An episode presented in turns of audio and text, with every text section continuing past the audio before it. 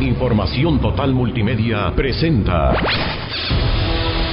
De nueva cuenta, habrá que reinventar la forma de hacer negocios en México. Los impuestos federales aumentarían. México es un país con un sistema económico de... La homologación del impuesto al valor agregado es adecuada según la... La reforma financiera promete mejorar el acceso al crédito. Los datos empleados por Hacienda para proponer la reforma... El denominado momento mexicano podría desvanecer. En contraparte, la conducta de impagos podría llevar... Pero la tasa acordada por Hacienda y el Congreso podría aniquilar muchas... Esto no es nada personal. No es nada personal. No es nada personal.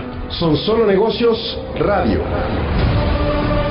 El programa para brindarle la mejor información para su toma de decisiones. Lo invitamos a contactarnos. Escríbanos al correo arroba solonegocios.mx. Visítenos en www.solonegocios.mx. Visítenos en Facebook en Solo Negocios Consultor Económico. Síganos en Twitter, arroba solonegocios. Y recuerde, no es nada personal. Son solo negocios radio.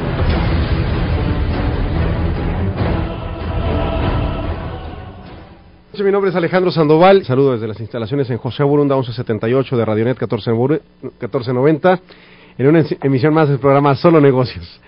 Y bueno, pues, ¿cómo están? Buenas noches, Felipe, Manuel. Buenas, noches. Pero, como diría Google, quizás quisiste decir el doctor Francisco Emanuel García Uribe. Ese es por ahí, por ahí, este... Estaba diciendo ahorita 14 Borunda. El señor, el señor este, doctor, aquí presente. Señor doctor profesor.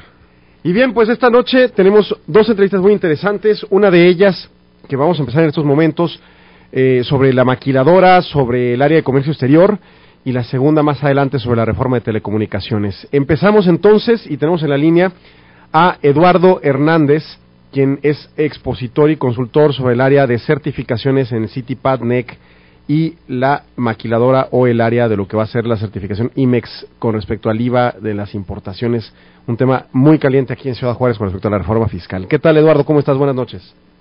Muy bien, muchas gracias, buenas noches.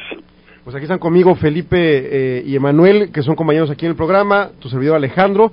Y bueno, pues la idea es platicar, Eduardo, un poco sobre estas certificaciones. Viene un evento que administra Agencia de Seguridad y Servicios Integrales Salas aquí en Juárez.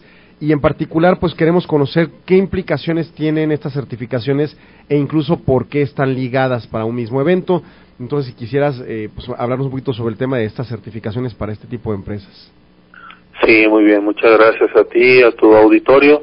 Bien, de forma muy sencilla, eh, las certificaciones, y más en la zona de Ciudad Juárez, ya eh, tienen una cierta familiaridad con el término CityPad, que es una certificación de más de 10 años de presencia en México, propiamente nace después de los atentados del 11 de septiembre de Estados Unidos, con eh, el gobierno de Estados Unidos en donde la aduana eh, se encarga de eh, generar una certificación para las empresas mexicanas donde éstas van a, a recibir una, un beneficio que consiste en ingresar prácticamente de forma inmediata con la condición de aprobar una auditoría de seguridad una auditoría de seguridad que tiene que ser llevado a cabo por representantes de la aduana de Estados Unidos. Y así se conserva ese modelo desde el 2002 eh, y posteriormente, 10 años después, en el 2012, se genera otra, otro programa eh, llamado Nuevo Esquema de Empresas Certificadas, este eh, a través del gobierno de México con eh, la aduana y de una forma similar eh, las empresas mexicanas que requieran de una serie de beneficios eh, fiscales, eh, aduanales, pues también tendría que aprobar una, una auditoría de seguridad. Eh, tenemos de manera reciente, después de la reforma fiscal, el, um, un nuevo impuesto um, en donde las eh, importaciones temporales y definitivas pues ahora tienen que ser, uh, tienen que representar el pago de un impuesto, de un IVA.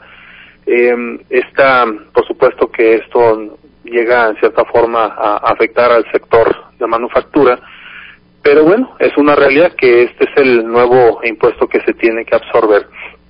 ¿Dónde entra la, la similitud? ¿Dónde entra la, eh, bueno, la necesidad de que en una misma, eh, en un mismo um, programa de administración de certificaciones, pues tienes que conocer tanto el, las características de aprobación del nuevo esquema de empresas certificadas como de la certificación AAA, que es eh, tal cual ha sido dado a conocer por el eh, por la aduana de, de México.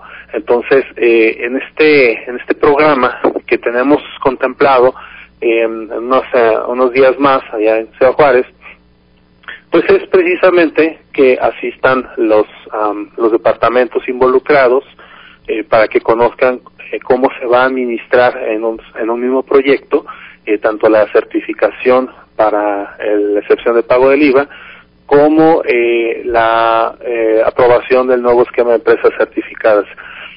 Sucede que el, el CityPad, tal y como lo conocemos, va a desaparecer, va a desaparecer de, México eh, a través de una firma que se llevó a cabo eh, entre la aduana de, Estados Unidos y la aduana de México para que única y exclusivamente am, quede a partir del 2015 el nuevo esquema de empresas certificadas. Si una empresa mexicana quiere seguir conservando los privilegios para ingresar a Estados Unidos, eh, el único medio va a ser a través del nuevo esquema de empresas certificadas. Eh, muy bien, eh, no sé si hay alguna otra duda.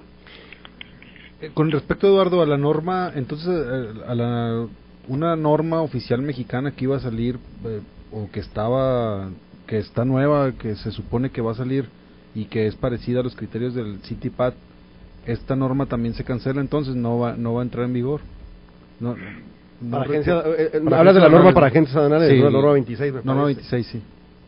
La norma 26, eh, mm, bueno, lo que tenemos a partir del mes de abril es el nuevo esquema de empresas certificadas para agencias aduanales. No sé si a eso te refieras, porque el nuevo esquema de empresas certificadas el día de hoy solamente aplica para empresas de manufactura, comercializadoras y transporte de carga terrestre. Y a partir del mes de abril ya se lanza oficialmente para agencias aduanales. Entonces estamos hablando de un universo de mm, 3.800 empresas, sumando todas las que se hicieron mención, aproximadamente las que podrían calificar, pero es una realidad que en este momento, bueno, no son muchas las empresas que han tomado la decisión libre am, de, de iniciar esta, esta certificación, ¿verdad?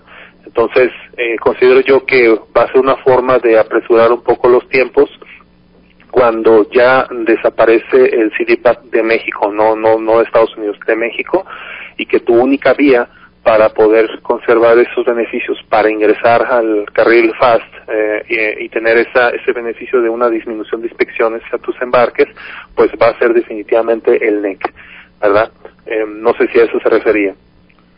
Bueno, no, más bien me refería yo a la, a la, a la norma oficial mexicana R026, que fue publicada en el, en el diario oficial de la Federación en, en marzo del 2010, pero no se ha implementado como obligatoria.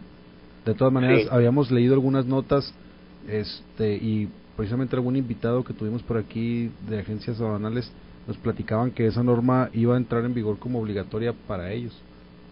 Bueno, mira, si se está refiriendo a la Quality Customs Broker, en realidad mm, no, no, tampoco eh, ha sido dado a conocer de una manera oficial como obligatoria. Inclusive el CityPad, el NEC, eh, inclusive eh, esta nueva certificación para de alguna manera ver el beneficio directo en cuanto a la administración del pago del IVA, eh, ninguna de ellas eh, de entrada son obligatorias. Cada empresa toma la decisión libre de iniciar o no un programa, en este caso específicamente Quality Customs Broker, consiste en la aplicación de un sistema de gestión de calidad ISO 9001, pero enfocado 100% a las operaciones aduanales. Claro. Debe ser algo similar, algo... Este, Sí, no, no, está vinculado hasta entiendo pero de este lado, ¿no? que la parte sustitutiva de esta norma 26, según todo, se va a convertir en el NEC para agentes aduanales, ¿no? O sea, en la, en la versión, como digamos, para la aplicación de agentes aduanales. Fíjate que puede ser en todo caso lo que sucedió, eh, estaríamos hablando entonces del antecesor del NEC como tal. Eh, antes del NEC, eh, estamos hablando del 2009, 2010, existió un programa que se llamó PAX. Ese programa de, mm, de comercio seguro eh, también creado por la aduana de México, eh, invitaron a varias empresas para que una, una especie de laboratorio de proyectos se, empezara, se empezaran a establecer las normas, lo que ya hoy en día son los puntos de control del nuevo esquema de empresas certificados. Entonces, eh, me imagino yo que ah, lo que están mencionando es algo parecido, de que se están utilizando un modelo, un sistema de gestión que ya es eh, de alguna forma familiar para las agencias aduanales y en base a eso solamente le complementas el factor de seguridad, que son eh, 10 puntos de control de seguridad propiamente. No sé si a eso se refiere. Oye, Eduardo, y en un todo estas certificaciones y su hilvanación, vamos, eh, Citipado entendemos propiamente de seguridad y en su momento NEC y quizá más el tema IMEX, pues es un tema más fiscal, ¿no? ¿Cómo, cómo lo vinculas? O sea, en, en el proceso propiamente y, y, más allá de la, como dices, quizás son optativas estas certificaciones, pero en el proceso de entender realmente qué es lo que yo tengo que hacer dentro de la empresa para tener una certificación de este tipo, ¿cómo vinculas estas dos áreas tan quizá distantes a la vista de muchos como lo es la cuestión seguridad con la cuestión fiscal, ¿no? Sí, claro, mira, eh, por ejemplo, eh, ¿por qué lleva el nombre de nuevo esquema de empresas certificadas? Bueno, es que ya existía el esquema de empresas certificadas, propiamente eh, las empresas que querían obtener una serie de beneficios, pues tenían que aprobar a su vez una serie de requerimientos que estriba en los en lo aduanal y en lo fiscal, es decir, el, en el cumplimiento de, de obligaciones de pago de impuestos, pero en este caso, cuando le agregas el factor nuevo, es porque México en el 2005 firmó eh, lo que se conoce como el marco SAFE de la Organización Mundial de Aduanas y en ese momento eh, asume una nueva responsabilidad que es involucrar a todo su sector de comercio exterior para que cumpla con todos y cada uno de los estándares de seguridad. Esos estándares de seguridad son los mismos que tiene que um, implementar o cumplir una empresa colombiana, una empresa española, no importa. ¿Por qué? Porque tanto España, tanto Colombia, tanto México firma el marco SAFE. Y al firmar el marco SAFE se eh, está comprometiendo a implementar algo que se conoce como operador económico autorizado. Ese operador económico autorizado es eh, consiste en que tiene que cumplir con una serie de obligaciones um, fiscales, aduanales y, y, en este caso específicamente en materia de seguridad. Por lo tanto, desaparece el esquema de empresa certificada y nace el nuevo esquema de empresa certificada, que significa que si una empresa mexicana quiere acceder a una serie de beneficios fiscales, aduanales eh, y de seguridad, pues tendrá que aprobar esta, esta nueva auditoría. De acuerdo. Eduardo, si nos permiten, tenemos que un corte rápidamente y regresamos. Claro que sí, gracias. Regresamos, no se vaya. Continúe en Radionet 1490 con Solo Negocios Radio. Escríbanos a correo arroba solonegocios.mx. Visítenos en www.solonegocios.mx. Continuamos en Solo Negocios Radio. Escríbanos a correo arroba solonegocios.mx. Continuamos aquí en Solo Negocios platicando con Eduardo Hernández acerca de este taller de certificaciones CityPadNEC y el de IMEX con respecto al SAT. Eduardo, bueno, nos explicabas más o menos cómo se fusionan estas certificaciones en este NEC y en su caso, bueno, la justificación de por qué temas fiscales que se ven, se sienten alejados del de seguridad, en realidad aquí van conjuntos. En el caso de la certificación IMEX con el SAT, para el efecto del IVA, ¿cuál es la parte de la vinculación? Bueno, mira, eh, hay una serie de fechas que está mencionando el SAT como aquellas que tienes derecho para darte de alta.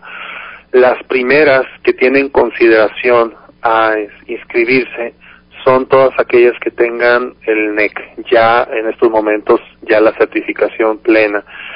Es una realidad que este impuesto, pues, comienza a surtir efecto a partir del año entrante, es decir, es cuando ya asumes el compromiso de, de pagar, pero es una realidad de que tanto cuando solicitas tu ingreso al nuevo esquema de empresas certificadas, como cuando estás solicitando tu ingreso a esta nueva certificación AAA, es porque ya cuentas con un historial favorable en materia de obligaciones fiscales. Si tú vas a recibir una serie de beneficios por contar con un NEC, bueno, son, son, son bastantes eh, y son muy atractivos. Pero es una realidad que hay que entender que en el caso de la certificación AAA no significa que no vayas a desembolsar ese pago que vas a estar obligado concepto de IVA de importaciones temporales uh, y definitivas, sino que es cuánto tiempo voy a tardar en ver de regreso la devolución del pago del impuesto correspondiente. Entonces, que puede ir desde días, uh, podemos hablar desde semanas, en donde vas a ver, eh, mientras mayor sea la, la certificación a la que aspiras, pues es menor el tiempo de espera en la devolución.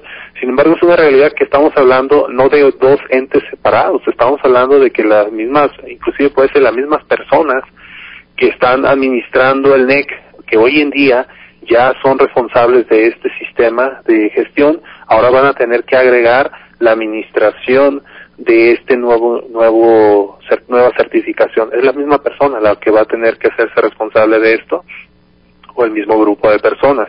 Entonces el objetivo del taller es obviamente pues en compañía de de un eh, de otro especialista eh, enfocado 100% al, al, al tema fiscal, aduanal, comercio exterior, eh, bueno, y, un servidor que va a apoyar con todo lo relacionado al NEC, pues es explicarles, es explicarles finalmente eh, cómo va a ser todo este juego, cómo, cómo son los tiempos, eh, cómo son las buenas prácticas, pues para evitar consecuencias que son muy serias.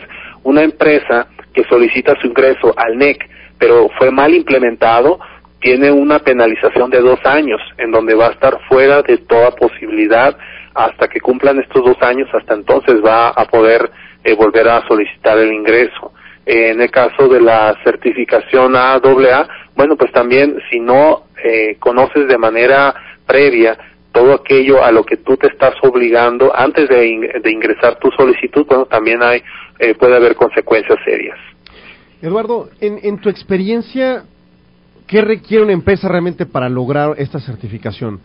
O sea, aquí de repente hablamos de temas como las empresas formales, ¿no? De repente nos llamamos temas macro en materia económica y que la formalidad, la informalidad, y mucha gente de repente sesga la idea de tener una empresa formal, pues dado de alta en Hacienda, pero de repente nos damos cuenta que todas estas certificaciones como ejemplo o desde un ISO, pues te va requiriendo una serie de procesos y protocolos documentados que pues nos hacen ver que muchísimas empresas realmente no tienen la más mínima formalidad en su operación por más que paguen impuestos. En esta óptica, de comercio exterior concretamente, ¿qué requiere, qué, qué, tipo de empresa es la empresa que realmente cumple y logra sus objetivos de certificación? Bueno, mira, yo entiendo como normal el que una empresa está interesada en recibir una serie de beneficios y que va a tener que entender y aceptar las reglas del juego en todo caso. Y las reglas del juego se llama cultura de procesos ¿Procesos de qué? Bueno, pues procesos de calidad, procesos de seguridad, que en este caso es el factor que estamos agregando, pero eh, no he encontrado en toda la experiencia que he tenido una sola empresa que cuando yo me reúno con el grupo directivo que van a tomar decisiones al respecto y que estén 100% convencidos tanto de las nuevas responsabilidades que van a asumir, es decir, modificar, como tú dices, vivir el día al día a una planeación estratégica eh, en donde se menciona las acciones concretas, los responsables de quienes van a llevar a cabo esto, los tiempos específicos de cuándo van a tener que entregar evidencias. Entonces, lo que para mí es normal es encontrar una empresa en un estado de negación. que es un estado de negación? Pues aquella en donde menciona que en realidad eh, no es necesario o no ve ningún beneficio al someterse a una nueva disciplina que donde todo va a ser medible, todo va a ser eh, objetivos alcanzables, pero dentro de determinados tiempos. Entonces, pues sí es necesario entender que estos son los nuevos tiempos, o sea, de una forma o de otra, eh, México siempre eh, llega al último en todos los aspectos. Colombia tiene menos tiempo en implementar este operador económico autorizado, pero ha tenido una mejor respuesta en donde los empresarios entendieron que seguridad y negocios ya no van desligados, ya van de la mano. Entonces, esa es la, la razón. Supongo que la cuestión fiscal y la cuestión de, bueno, todo lo que tiene que ver con el dinero está ligado a la, a la a la seguridad por el tema del lavado ¿no? y el financiamiento del terrorismo, que de hecho es parte también de lo que contempla el CityPack. Sí, lo, lo, que lo que pretende sí el operador económico autorizado a nivel mundial, no solamente para México, que es lo que se piensa, que bueno, de alguna forma nos cae de sorpresa esta certificación, es eh, precisamente evitar la interrupción de la cadena de suministro. E interrumpir la cadena de suministro por cualquier eh, accidente, eh, por cualquier evento, siempre genera pérdidas, muchísimas.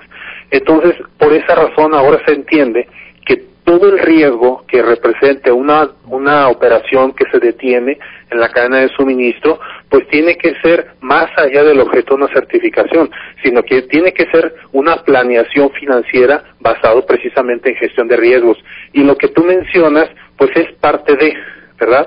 Pero ya afortunadamente hoy en día el nivel de madurez en términos de seguridad para las empresas ha ido mejorando una vez que han aceptado que esto llegó para quedarse, no es una moda pasajera y cada vez con sus mismos socios comerciales todos hablan precisamente de, oye, empresa mexicana, eh, necesito de ti que demuestres que estás llevando a cabo un sistema de gestión de riesgos para que yo pueda hacer negocios contigo. Ok, claro, entonces, porque, bueno, incluso yo en lo personal sí lo entendía pues como un poco, como un paso más o una certificación más enfocada en la seguridad, pero lo que estamos viendo es que se trata también, obviamente, la seguridad financiera, pero en cuanto a la parte del funcionamiento del negocio, ¿no? Es decir, por ejemplo, que aseguremos que un proveedor mío o un proveedor mío ya sea de insumo o de servicio no se va a descapitalizar y no me va a dejar tirado el proceso a la mitad, ¿no? Además de que hay que entender que el factor seguridad, certificaciones, etcétera, pues cuando tú como empresa de manufactura estás contratando un proveedor que aquí se conoce como crítico, cuando eres transporte de carga terrestre, agencia donal o inclusive hasta los servicios de seguridad son proveedores críticos, tú estás contratando soluciones o bien o son parte del problema. Si, si tú sí estás cumpliendo en el aspecto fiscal, adonal, de seguridad, pero estás contratando empresas que no llevan esa misma filosofía o cultura, definitivamente lo único que vas a contratar son problemas. Entonces, a la, a la, la situación es cómo nos ven a nosotros como México, de por sí ya se tiene una percepción plenamente de riesgo país en donde pues las inversiones muchas veces no han llegado precisamente por esa percepción de riesgo entonces hay que entender que si nosotros implementamos este programa de certificación pues también tiene va de la mano con posibilidades de negocio cuando tú demuestras ser una empresa confiable para las operaciones logísticas a nivel internacional. Claro, estoy, veo que, estoy viendo que, por ejemplo, países como Costa Rica, Guatemala, Argentina, en América Latina ya, ya implementan este programa. Y, me, y tú comentas acerca de Colombia, ¿no? Sí, así es. Por ejemplo, otros que están apenas en proceso, el caso de Ecuador, el caso de Chile.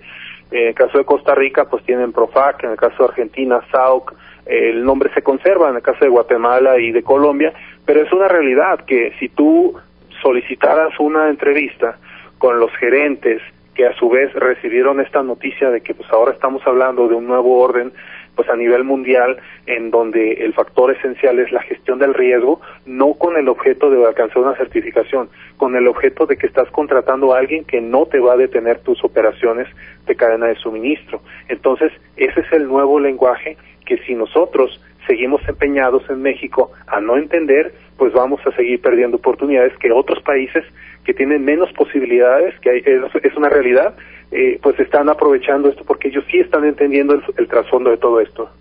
Eduardo, se nos acaba el tiempo, nada más citar el evento donde hablaremos a, profundamente de esto y tienes, entiendo también, una parte práctica, ¿no? Para el llenado de documentos y demás. Mira, lo que se pretende es lo siguiente. El, la diferencia entre este taller que se está ofreciendo a otros que se han llevado a cabo es pasar del qué, explicarte qué es, al cómo. Y este taller, en donde lo estamos invitando, es cómo, basado en la experiencia eh, de bastantes empresas, no sé, industria automotriz, industria electrónica, etcétera, etcétera, eh, cómo desarrollarlo bien y a la primera. Excelente. Eduardo, el evento es el 11 y 12 de abril. se tiene contemplado como tal, efectivamente, y bueno, pues ahí... Dos sesiones de siete horas, ¿verdad? Eh, así es, así es. Y tenemos la apertura y, y, el entendido de que si hay una necesidad posterior de darle seguimiento también, eh, pues vamos a estar al pendiente de cualquier necesidad que se tenga. Pero efectivamente esas son las fechas en donde lo estamos esperando. Excelente, Eduardo. Pues aquí nada más comento sobre el, taller de auditor interno, programas de certificación CityPadNEC y el nuevo de empresas certificadas para el SAT. Dos sesiones de 7 horas, 11 y 12 de abril.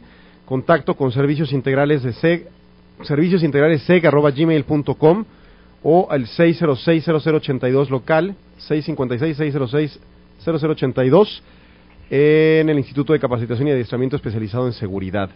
Bueno, también tenemos aquí información por medio de la página de Facebook o de correo arroba solonegocios.mx sobre ese taller. Eduardo, pues te agradecemos mucho y pues seguiremos en comunicación para eh, conocer, bueno, pues eh, más información sobre el taller y obviamente los resultados del mismo. Así es, muchas gracias eh, por la invitación y seguimos en comunicación para cualquier requerimiento posterior. Gracias, gracias Eduardo y nosotros continuamos aquí en Solo Negocios en unos segundos, no se vaya. Regresamos, no se vaya. Continúe en Radionet 1490 con Solo Negocios Radio. Escríbanos a correo arroba solonegocios.mx. Visítenos en www.solonegocios.mx. Continuamos en Solo Negocios Radio. Escríbanos a correo arroba solonegocios.mx.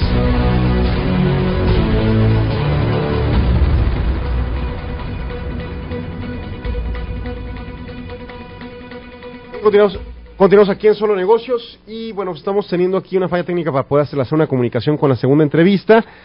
Pero bueno, pues básicamente el tema es sobre telecomunicaciones, sobre las leyes secundarias que se están discutiendo en estos momentos en el Congreso. En su caso, pues eh, la ley de competencia económica y en su caso también la de telecomunicaciones vinculadas al tema de competencia económica y, al tema obviamente de cómo después de, de inhibida ¿no? la actividad oligopolística en los medios de comunicación, en su caso pueda haber un auge en la competencia. ¿no? Yo, yo creo que vale la pena regresarnos un poquito y darle una repasada a la importancia que tienen estas leyes secundarias para, digo, aquellos que no somos tan, tan letrados en el, en el tema, o aquellos que no somos doctores como el doctor Emanuel, quizás quisiste decir el doctor Francisco Emanuel García, ¿no? O sea, explicar qué, qué significa esto. ¿Qué pasó el año pasado con las constitucionales? Exactamente, bueno, el año pasado y las tan mencionadas y tan publicitadas reformas que se han hecho, la educativa, la de telecomunicaciones, la energética, etcétera, son reformas, son cambios que se hacen a los artículos de la Constitución que hablan sobre esos temas. Pero todos los artículos de la Constitución, para ser operados, tienen que tener un reglamento atrás de ellos, ¿no? Este, leyes secundarias y después reglamentos. Que bueno, sí, leyes secundarias y después reglamentos, ¿no?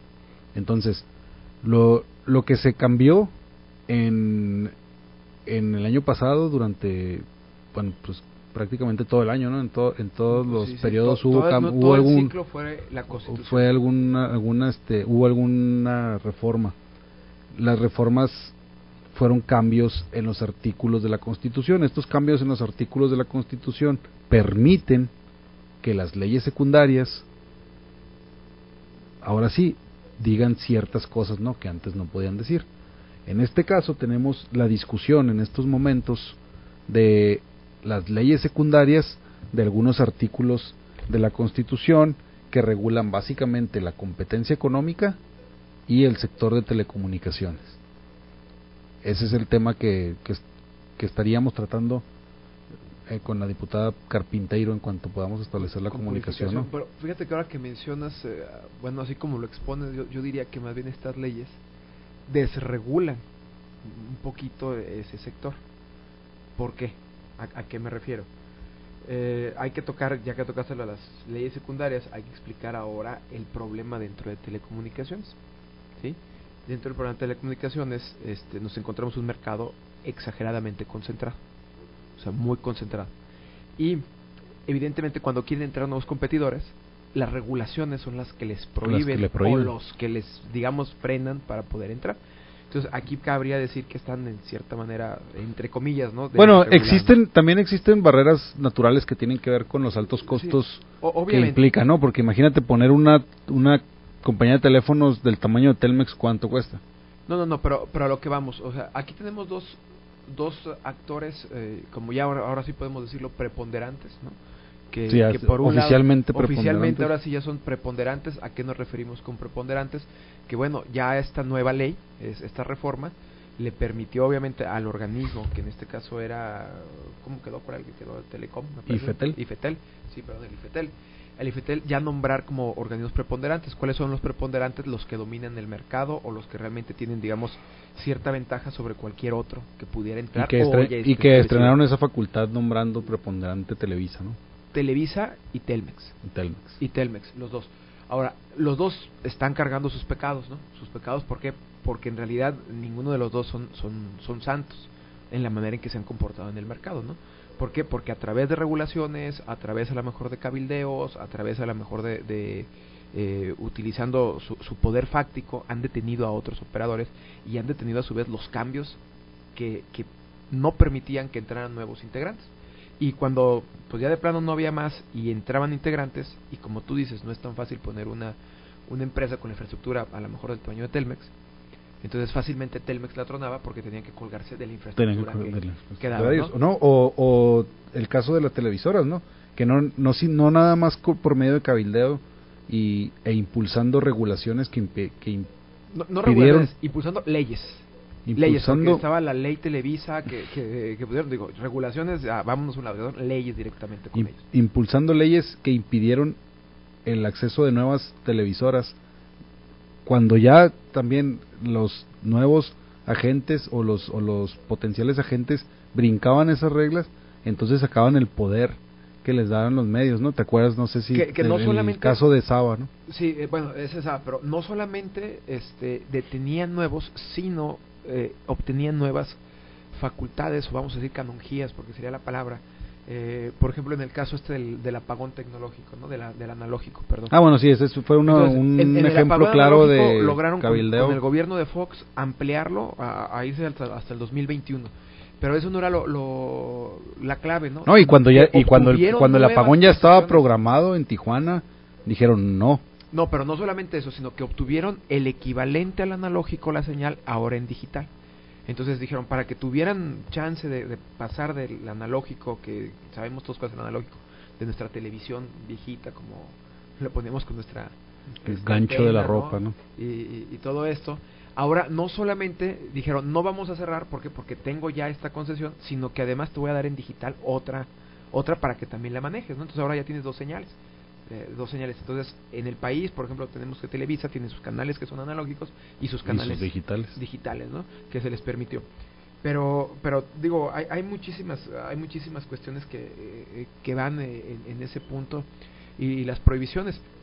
Eh, el caso curioso aquí es que eh, lamentablemente nuestras leyes pues han sido manipuladas, eh, este, sobre todo por, por poderes fácticos, ¿no? Como decías, el poder fáctico, por ejemplo, cuando Televisa es privatizada, perdón, Telmex es privatizada, ¿sí? Cuando Telmex es privatizado, resulta que le ponen una restricción a- aparentemente inocua, o sea, en realidad no tenía ningún problema y es no te metas en telecomunicaciones, nada más, o sea, es decir, televisiones no puedes entrar. Entonces, para, para ese momento, pues a nadie le interesó. Pero, ¿qué pasa cuando Televisa, a la muerte de, de, de Azcárraga, papá, o sea, el de medio, no el- el primero, sino el, el famoso tigre, cuando muere, cuando muere él, pues entonces este Televisa está pasando por una época de crisis completamente. Eh, hay una crisis también de, de, digamos, de autoridad de, de Jan, de Azcárraga Jan, o sea, por saber si realmente él va a quedar, porque no queda heredado, no queda en las direcciones. Entonces, como que no era de las confianzas del papá para manejar el imperio. Y resulta que en ese momento, pues, este, se le abre la, la oportunidad de que el que pueda capitalizar Televisa es precisamente Telmex. Entonces, ¿cómo? A través de, de, empresas subsidiarias que eran las cableras. Entonces, adquiere una gran parte Slim de este, de este consorcio, capitaliza y bueno, pues ya, ya cuando se, se hace más grande, eh, logra a través de, de ciertos arreglos con, con eh, algunos otros poderes fácticos es- aumentar el capital de Telmex, digo, perdón, de Televisa, aumentando el capital o las acciones, compra más acciones y entonces ya puede sacar a, a Slim de la jugada.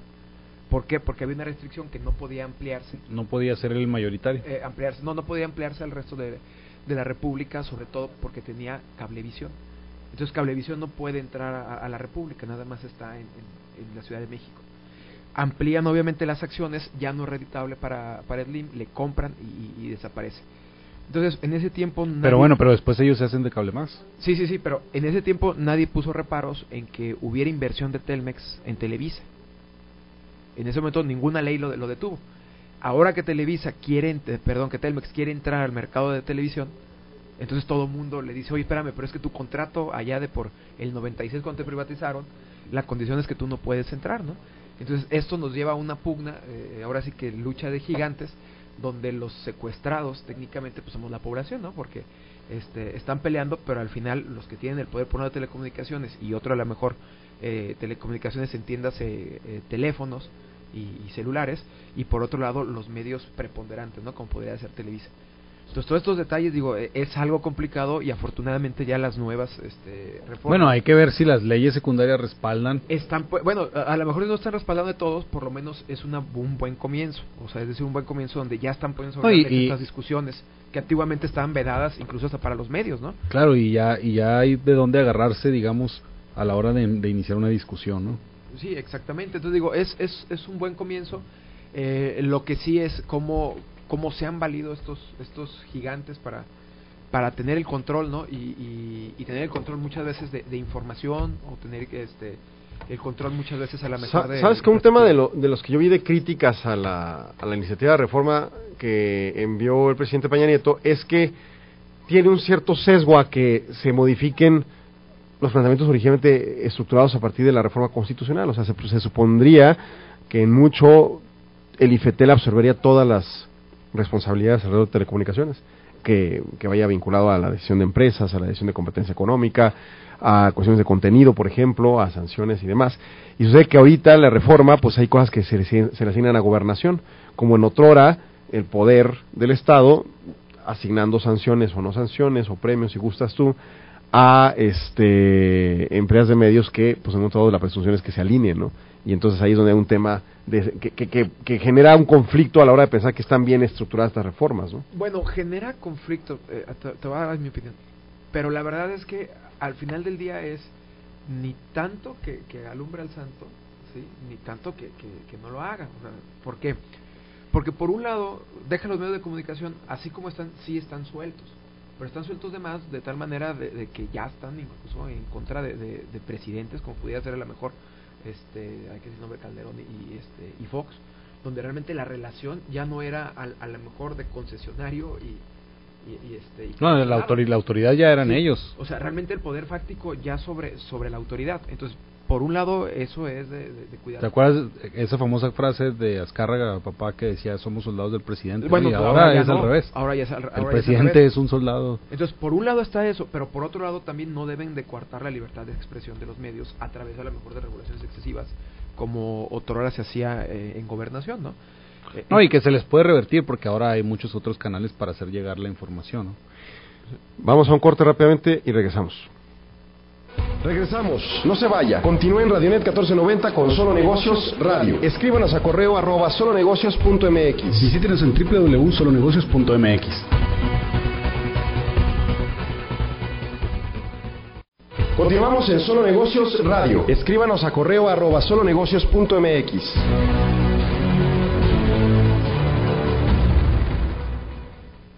Bien, continuamos aquí en Solo Negocios y bueno, pues hemos platicado con este tema aquí en el equipo de las telecomunicaciones. Tenemos una disculpa, tenemos la entrevista con Purificación Carpinteiro, tenemos algunas complicaciones para localizarla, entonces quizá la tengamos que eh, posponer, pero bueno, hay, hay tema este, qué hablar, ¿no? Y por ejemplo, ahorita les comentaba, en el corte veíamos una nota de que la Suprema Corte declara la posibilidad de que estas empresas de telecomunicaciones, por ejemplo Telmex en concreto, pueda ser considerada en términos de juicio de amparo como una autoridad responsable. O sea, lo cual daría la posibilidad de una apertura de hacer juicios ya no solo civiles o incluso mercantiles en contra de estas empresas, sino de sujetarlas a la obligación de brindar acceso a la libertad de expresión, acceso a la información, igualdad ante la ley y temas respecto al trabajo incluso para las comunidades. En caso concreto de, esta O sea, estarían obligadas estas empresas a dar por ley a dar ese tipo de, ¿Y cómo se mide eso? ¿no? Bueno, habrá que verificar, o sea, estoy leyendo la nota muy por encima, ¿no? De, de, de, lo que emite la Suprema Corte, pero habrá que verificar realmente cuál es el meollo del asunto en el fondo de este asunto. Ya entró la llamada. Ah, tenemos a Purificación Carpinteiro, diputada federal por el Distrito Federal y, bueno, pues con el tema de reforma en telecomunicaciones. ¿Cómo estás, Purificación? Buenas noches. ¿Qué tal? Muy buenas noches. Qué gusto estar contigo y con tu auditorio nuevamente. Gracias. Bueno, pues aquí está conmigo Felipe Galán y Emanuel García.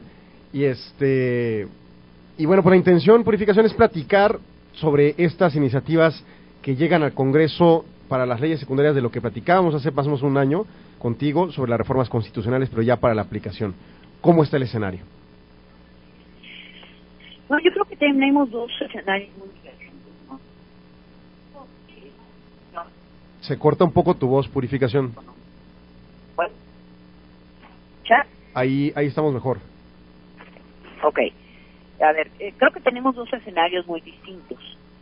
El primero, el que se refiere a la Ley Federal de Competencia Económica, fue aprobada el día de ayer en lo general y en lo particular por la Cámara de Diputados. En ese caso, eh, yo podría decir que la verdad es que esta Ley Federal de Competencia Económica realmente establece las condiciones para que la nueva Comisión Federal de Competencia Económica, que tiene que es un organismo autónomo e independiente, eh, efectivamente no solamente eh, castigue las prácticas monopólicas, sino que tome determinaciones respecto a, mercados terriblemente concentrados, eh, eh, exista verdadera competencia. Y bueno, yo les preguntaría a ustedes, ¿qué, qué mercados? Ahí nada más. La, la pregunta... Se nos vuelve a ir tu voz un poco, perdón. ¿Purificación? Bueno, bueno, ¿nos escuchas? Bueno, parece que tuvo ahí Tenemos otra vez este, algunos conflictos ¿no? con la señal. Esperemos que no sean intencionales por parte de las empresas de telecomunicaciones que estamos hablando de ellas. Pero bueno, esperamos que ahorita pueda pueda volver la, la comunicación con ella, ¿no? Vamos a que, que inventar un nuevo lenguaje, ¿no? Tal vez cuando digamos telecomunica, querramos decir telecomunicaciones. no, voy a hacer la, no creo que sea la NSA, ¿verdad? No tenga no tiene que ver aquí el asunto de la National Security Agency de Estados Unidos. no, pero tiene que ver las, las agencias que manejan el teléfono celular las empresas. es un poquito intervenido. Bueno, yo lo que comentaba ahorita sobre la reforma esta, perdón, no, no reforma, sino sobre esta resolución de la Corte es que hay una oportunidad que se abre para empezar a tener un trato más particular, dado el sector económico preponderante o relevante que manejan estas, más, allá de la concentración económica, o sea, lo relevante que es telecomunicaciones, y por eso me imagino que es lo que está haciendo la Suprema Corte, o sea, darle una consideración de mayor peso para tener esa vinculación, en este caso un grupo de indígenas de Hidalgo, en contra de estas empresas, ¿no? tras de sus objetivos de libertad de la expresión, acceso a la información e igualdad ante la ley, que finalmente son garantías consagradas en la Constitución. ¿no? Bueno, y podría ser una empresa, pregunto, a ver, y una empresa pequeña podría entonces también demandar este, el acceso igualitario. Es, ese es el entender, ¿no? Ahora, no estaba fincando una jurisprudencia, está fincando una resolución que tendríamos que ver. Bueno, pero ya, yo, me imagino, ¿no? sé, pero me imagino que también debe de haber limitantes Ahí está ya de nuevo. Tenemos de nuevo a Purificación Carpintero. Purificación, perdón, se nos cortó la llamada. no hay problema, este es un, un ejemplo de por qué los monopolios no son buenos. por supuesto. Nos, nos preguntábamos si quizá se activara algún mecanismo cada vez que dices la palabra telecomunicaciones o algo así, o, sí, ¿verdad? monopolio. Sí, yo creo que este este hay algo, hay una clave ahí, monopolio, y me corta la llamada. Vamos a tener que cambiar de palabras, ¿no? Sí, ¿verdad? Pero nos hablabas de, de la reforma eh, en materia de competencia económica.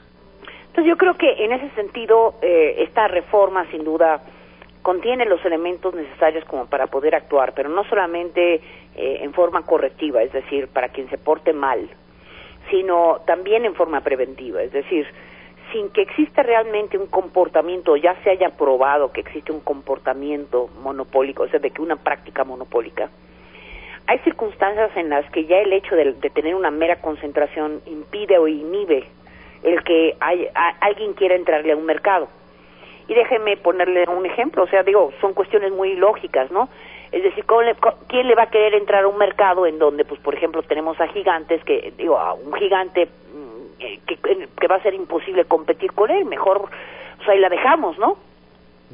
¿Y eso en perjuicio de quién? Pues en perjuicio de, de la población que en última instancia pues va a tener nada más una alternativa que va a establecer pues los términos y condiciones conforme a las cuales pues se tiene que mover el asunto, ¿no? Eh, entonces, en esos casos eh, existe la posibilidad de que preventivamente el, la Comisión Federal de Competencia Económica eh, actúe y, y, y, efectivamente entre o eliminar las barreras de entrada, con, a determinar los precios de los insumos esenciales de una cadena de valor, o inclusive hable de la desincorporación de, de bienes activos o partes sociales, ¿no? Eh, pero ya de una forma correctiva y no nada más punitiva. Claro que las puniciones o las sanciones, como sabemos, son forma de desincentivar el comportamiento inadecuado, ¿no? De algún jugador. Pero aquí se trata de que sin que siquiera se tengan que entrar en ese proceso, podamos, se pueda ya tomar eh, determinaciones al respecto. Excelente. ¿Tú ves bien la iniciativa que aporta el presidente de la República? Yo la veo muy bien. Yo, yo de hecho, digo, voté a favor de esta iniciativa. Creo que fue sin duda un gran avance en relación a lo que tenemos. Esto, eh, esta independencia que, que, o esta autonomía que se le ha dado a la Comisión Federal de Competencia Económica permite pensar que, bueno, pues eh, ahora no tiene ningún tipo de restricciones para actuar, no habrá motivación política eh, que, de alguna manera determine qué es lo que cuál va a ser su actuar, sino más bien va a ser una cuestión meramente técnica, ¿no? Y además, eh, como todo, ¿no? Al final de cuentas tenemos que pensar que eh, el actuar de estos organismos está o tiene que estar definido más bien por el hecho de que, bueno, pues ellos también le tienen que responder a la población en general y al Congreso en lo específico, o sea que, y eso está dentro de la ley. Es decir, no nada más el hecho de que tienen una serie de atribuciones, sino también el que si no ejercen esas facultades, si no hacen lo que tienen que hacer, eh, anual, y, bueno, pues anualmente te serán revisados y si no han actuado correctamente podrán ser removidos de su cargo los consejeros, ¿no? Los comisionados. De acuerdo. Pero bueno, Ajá. Esto no es el caso de la Ley Federal de Competencia, perdón, eh, de la legislación secundaria en relación en, en materia de telecomunicaciones.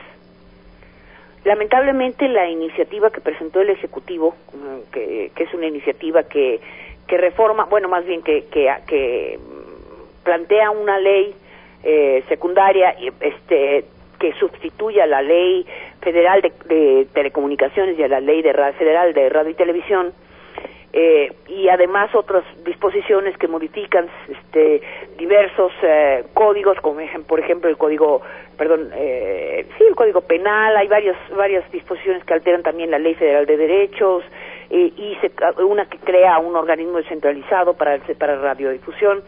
Bueno, esta iniciativa de diversas eh, disposiciones, pues en realidad es de, sorprende, y digo sorprende en, lo, en términos negativos, porque pareciese que esta iniciativa pues en realidad lo que está haciendo es dar marcha atrás a todo lo que se estableció en la reforma constitucional en materia de telecomunicaciones. Uno no se explica, no se explica cómo es que puede darse, meterse reversa a todo lo que de alguna manera se consideró, se contempló como avance, especialmente si se considera que el Ejecutivo, el gobierno en general, ha tratado o ha presumido de la de, de, que de esta reforma como si fuera uno de los grandes logros de, de, de, de vamos de su actuar. Ajá. Y, y bueno pues esas son las cosas que nos dejan pasmados porque bueno a, a como van las cosas estamos frente a la posibilidad de una ley Televisa 2 a qué me refiero si ustedes se recordarán en el 2006 Televisa o los legisladores en este en el 2006 aprobaron una serie de modificaciones a las leyes que ya cité, eh, que eran totalmente benéficas a la televisora. Y bueno, pues eh, los senadores de la República, con 30 senadores que constituían precisamente una, una tercera parte de los votos del Senado, interpusieron ante la Suprema Corte de Justicia una controversia constitucional, una acción de inconstitucionalidad que finalmente derivó en que la Suprema Corte de Justicia determinara de que estas reformas que se habían hecho eran inconstitucionales y las echó abajo. Y a esas a esa reforma, a estas reformas se les conoce como la ley Televisa. Y bueno, lo que lo que me suena a mí es eh, como si estuviéramos frente a un ahora sí que pasando por un déjà vu en donde nos vamos a ir a, o sea, pudiera ser que llegáramos inclusive a, a, esa situación, ¿no? De tener que, si es que no se hacen las modificaciones eh, al proyecto, tener que interponer una, una acción de inconstitucionalidad en contra de una propuesta que podría ser aprobada por el PRI, porque cuenta con la mayoría en la Cámara de Diputados y prácticamente con la mayoría en el Senado, y ya vimos que hay algunos senadores que aparentemente favorecen, les gusta mucho la programación de Televisa y que están dispuestos entonces a votar a favor de esta iniciativa, este y que pues en última instancia pues pudiera dar lugar a que pues literalmente nos vayamos a a una vez más un conflicto legal ante la Suprema Corte de Justicia para que sea esta la que determine la constitucionalidad. Y que alargue esto finalmente, ¿no? No, se alargue esto y no solo esto, pues digo, evidentemente todo lo que de alguna manera eh, hemos venido propugnando, que es que exista competencia en estos sectores tan concentrados que tanto eh, tanto se requieren para lo que es el sano desarrollo o el desarrollo del país, pues simplemente se atrasen, se queden ahí hasta que la Suprema Corte de Justicia determine, ¿no? Que seguramente esa es la tirada, que se vayan largas y largas y largas, ¿no? Pues ponte, fíjense nada más qué cuestión, qué cuestión más, más triste. Entre, entre esto está precisamente el apagón eh, de la, a la televisión analógica, lo que significa, y también, por ejemplo, el que se haga la licitación de dos cadenas de televisión eh, eh, y por lo tanto... ¿Se trabaría pues la licitación? ¿Perdón? ¿Se trabaría también la licitación? Pues sí, porque digo, ¿quién le va a invertir a un proyecto mil millones de dólares si es que no tiene ninguna certidumbre de que las reglas, las reglas se van a cumplir o de que la Suprema Corte de Justicia va a determinar o dictaminar en uno u otro sentido, ¿no? La, la competencia truncada por Ricardo Salinas Pliego, que es, escribe tanto, ¿no? Acerca del libre mercado y la mano invisible, etcétera. Así es. Y él mismo poniendo los, los obstáculos. Así es. Purificación, una pregunta que te tengo que hacer, uno de nuestros radioescuchas, parece que sí tenemos, este, y seguidores en Twitter nos envía una fotografía acerca de las, los faltistas el día que se votó la, la iniciativa del presidente y, aparece tu nombre. Nos pregunta que por qué no estabas ahí. Porque precisamente estaba yo tratando de em, incorporar ciertas modificaciones este, y reservas, estaba negociando reservas eh, en el momento en el que se hizo la votación.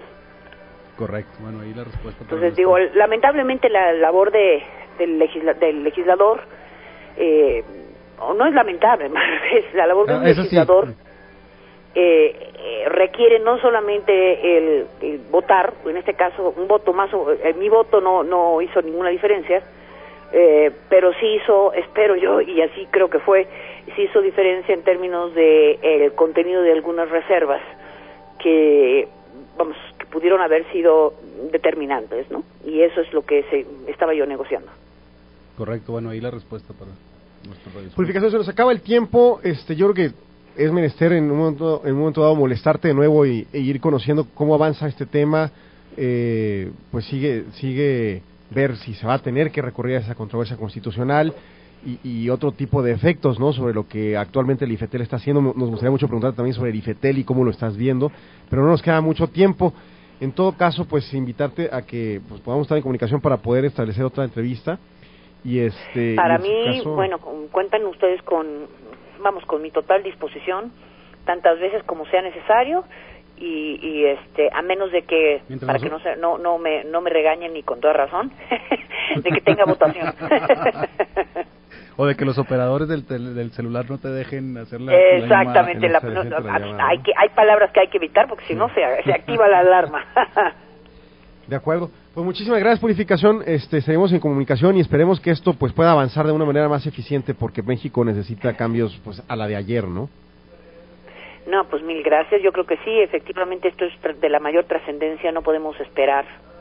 Eh, pero, pero bueno, pues digo también podemos no podemos permitir que una reforma o una o las leyes pues invaliden todo lo que de alguna manera se considera como un avance y que tanto de lo que tanto estamos orgullosos, ¿no?